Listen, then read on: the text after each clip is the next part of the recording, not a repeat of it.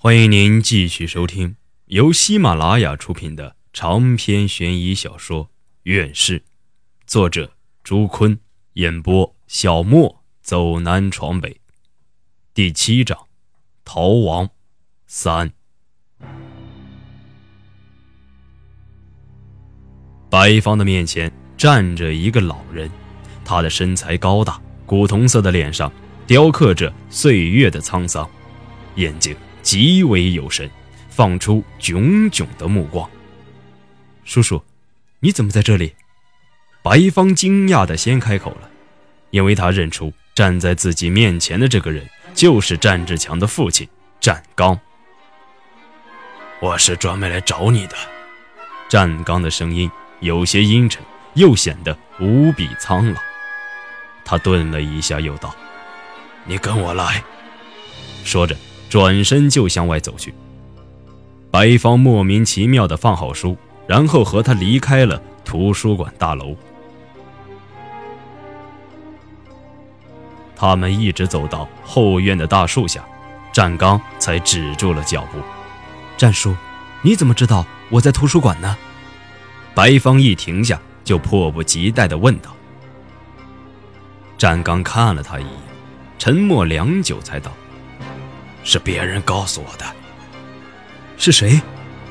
白芳心里一翻，他感觉对战刚透露自己行踪和在医院救自己，并偷偷给他口袋里放明信片的是同一个人。虽然目前还说不清楚他的目的到底是什么。战刚摇了摇头，说道：“这并不重要。我今天来是想告诉你。”关于小白楼地下室的事情，你不要再查下去了。再查下去，对你没有好处，甚至还会有更可怕的事情发生。你又怎么知道我在查小白楼的事情？到底是谁说的？这个你不必多问，反正听我的没有坏处。小白楼的一切，你都不能再查了。战刚的声音。像是从遥远地狱飘来，悠长而又阴冷。您到底知道什么？能告诉我吗？白芳一把拉过战刚的手，感觉像抓到一块坚冰，冷的刺骨。战刚的脸上浮现出一种特异的神色，狠狠地摇了摇头。不行，小白楼地下室无论有什么。都与你无关，听说的话，别再去了。可是，没有什么可是。战志强这孩子就是不听我的话，最后落了个这样的下场。难道我能眼睁睁看着你去送死吗？叔，那里到底有什么？你如果知道，请告诉我吧。白一方恳求着说着。我不能说，你也不能去。战刚忽然往后退了几步，望着远处的天空发呆。他好像十分忌讳这个话题，摇头不语。望着面前欲言又止的战刚，白芳想起了死去的战志强、李伟和刘建国。他放开战刚的手，大声说道：“叔。”你知不知道这个鬼地方现在害死了多少人？如果我们不去查的话，也许以后会有更多的人因为他而死。为了给这些人一个说法，我必须查下去。最起码现在我已经走上这条路，不能再退了。战刚凝视白芳良久，才道：“孩子，我知道你的心情。”不过，那个地下室里所蕴藏的力量，不是你我可以斗得过的。如果继续下去，最后的结局只有一个，那就是死。我不怕，我一定要查下去。白芳怒吼着打断了战刚的话，他停顿了一下，又道：“叔，你告诉我吧，你到底知道什么？又是谁告诉你？”我在图书馆的。战刚像被一阵突如其来的大风吹得迷失了方向的鸭子，眯着眼睛看了白芳好久，才无奈地摇着头转身离去，没有再说一句话。叔，我希望得到你的帮助。白芳在他身后凄凉地喊道。战刚停住了，整个身体都在微微颤抖。今天，今天晚上到我家去，我有些东西交给你，你看了东西，一切都明白了。战刚的声音仿佛一下子老了几十岁。为什么是晚上？白方追问道。晚上八点。到我家去找我。战刚没有再说话，而是迈着沉重的步履渐渐远去，消失在了公路的尽头。这时，白芳的手机响了，他拿出来看了一下，发现竟然又是战志强手机发来的短信。就在他准备阅读的时候，手机因为没电而自动关机了。怎么偏偏这个时候没电？他按着开机键，又打开了手机，希望可以争取时间读一下短信。不过很可惜，刚打开的手机马上就关机了。看来没有电，根本不能看。现在应该给手机充一点电，可是去哪里充呢？回酒店是绝对不可能了。可是应该去哪儿呢？他踌躇了好一阵，才决定回家去充电。先在路上找个卖通讯器材的小店，花十块钱买了一个万能充电器，然后白芳坐着四路公共汽车前往工人村小区的家里。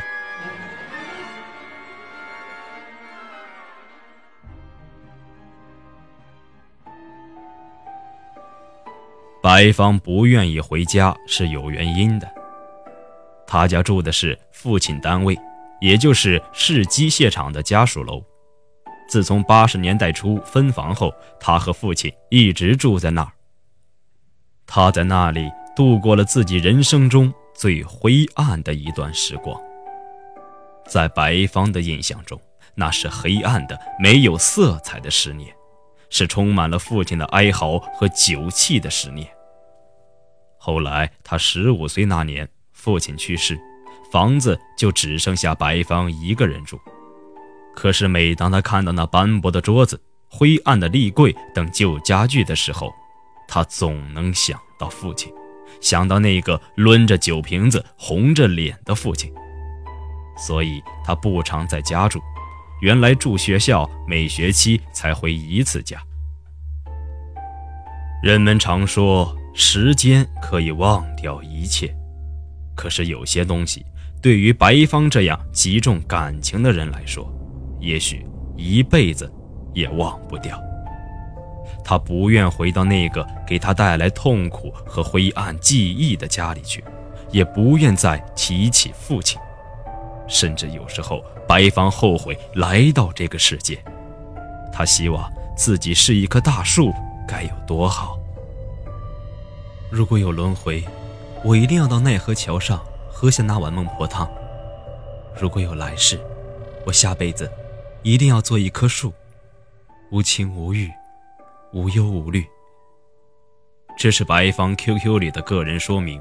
自从对程小华心灰意冷后，他就把个人签名改成了“重感情的男人是傻子”。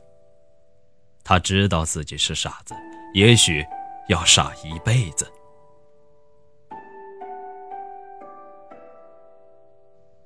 家里还是那个样子，门缝里夹着几张纸，有广告，有催交物业费用的单子，几样父亲结婚时候的旧家具静静地摆在屋子的角落，上面落满了灰尘，甚至白芳原来吃的方便面盒子还在地上扔着。上一次来这里还是战志强找他去酒店面试的头一天晚上。记得那天，他和战志强喝了好多的酒，一起在沉醉中憧憬未来，展望理想。可如今，这个和他有二十多年友谊的朋友却已经阴阳相隔。记得当天晚上，他们就睡在这里，一大早直接去的酒店。后来，他们知道了小白楼地下室的事。也再没有机会回来。想到这里，程小华的倩影又出现在白芳眼前，酸楚带着悲伤，像潮水一样不停地拍打着白芳的心房。他拼命摇着头，试图将这两个带给他无限痛苦的人影从心中抹去。充了一会儿电。白芳就迫不及待地打开了手机，短信的确是战志强的手机发来的，内容短的只有几个字：“上 QQ 给你留言。”接着，白芳又用最快的速度打开了自己高三毕业时和战志强一起打工凑两个人工资装的那台旧电脑。还好家里的网还没有断，他怀着极为激动的心情。打开了自己的 QQ，三二零八九六三三。第一个弹出来的就是战志强的留言：“白发，不要再查下去了，查下去对你没有任何好处。听我的话，我这次绝不会害你，你就当一切都没有发生过，好吗？”白芳呆呆地望着屏幕。久久说不出话来。战志强这次确定已经死了，那这短信和 QQ 留言到底是谁发给他的？对方为什么又千方百计地阻挠自己去查小白楼的秘密？还有那封信和战刚今天的警告，他们又有什么关系吗？小白楼的地下室里究竟隐藏着什么？骇人听闻的东西，竟然可以杀死所有知情的人，甚至能让已经去世的灵魂感到恐惧。自己该怎么做？难道他最后的下场会和战志强、李伟一样，会莫名其妙的死去？白芳心里很乱。他实在拿不出一个切实可行的主意来。到现在这个地步，他甚至没有一个可以商量的朋友。怎么说？先去战志强家找战刚了解情况再说吧。而且这里不能久待。通灵得知自己逃出精神病院后，很快就会发现自己。如果让他抓住再送回去，想逃可就难了。打定主意，白芳决定先把这件事儿放一放，和战刚弄清楚小白楼地下室的事情后再说。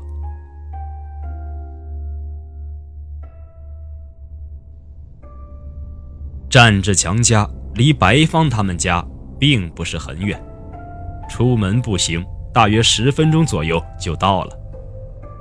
天黑的时候，白芳才走出家门，来到战志强家。他一边敲着门，一边吃着从楼下小卖店买的一个面包。不过，一直到他把面包吃完，又抽了半支烟，门也没开。白芳看了一下时间，已经八点了，难道没有人？他试着推了一下，才发现原来门并没有锁。屋里黑洞洞的，没有一丝灯光。白方睁大了眼睛，也看不清楚。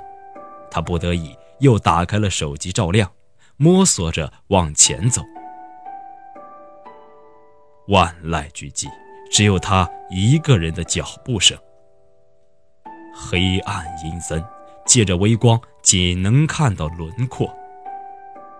白方摸到了桌子和上面一层黏糊糊的液体，放到眼前，他才能勉强看清。红色的，粘稠的，散发着腥气的血液。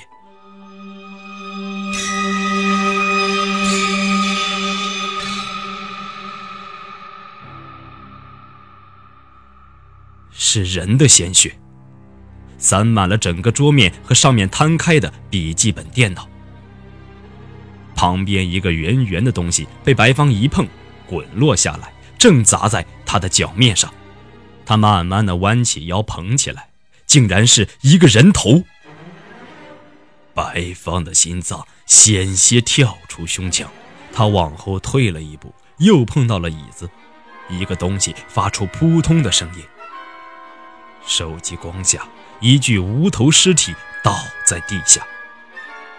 桌子上的人头望着他，好像在笑。笔记本电脑突然亮了，发出惨白的光芒。啊！白方惊呼间，才发现，原来是自己沾满鲜血的手按到的电脑键上，打开了一直处于休眠状态的电脑。电脑里 QQ 闪动，弹的对话框昵称是“随风飘雨”。竟然是白方的号码，难道是这个人在用战志强的 QQ 号和自己聊天？他到底是谁？白方小心翼翼地看了看那个呲牙咧嘴的人头，却发现是战刚的脑袋，他的头旁还放着一封信。爸，其实你说的我都明白。但现在我不能控制自己，每天都会有一段时间是我在他的支配下干我自己不想干的事情。我不知道这是为什么，但我真的不能控制自己。也许我很快就会死了，但无论如何，你要答应我，去阻止白发，别让他调查这件事儿了，把我给他写的信交给他。用我们之前说好的办法，放在机械厂操场老地方的树洞里。我对付不了他，你对付不了他，白发也对付不了他。我不能再做对不起你们的事，做对不起白方的事了。我会尽力不让他控制我。我要去放了程小华。这会儿，我趁还能控制自己，写了这几封信。程小华。就在我身后睡着，我给他吃了安眠药，我不想让他卷入这可怕的事情里。不行，他好像又来了，先写到这里吧。二，战志强。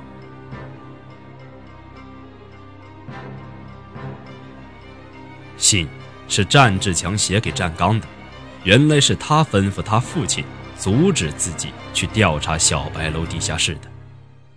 而所有的一切也都是战志强安排的，但他为什么要这么做呢？那个他又是指谁？真是一个附体的灵魂吗？这时，门悄悄打开了，黑暗中，一个影子带着阴森森的笑容，缓缓逼近了丝毫没有察觉的白方。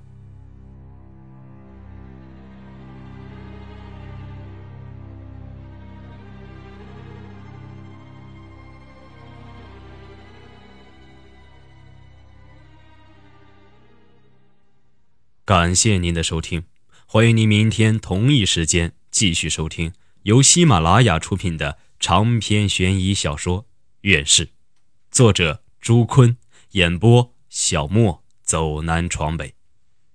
如果您对我们的节目有什么好的意见或建议的话，欢迎在评论区留言。更多精彩有声书尽在喜马拉雅。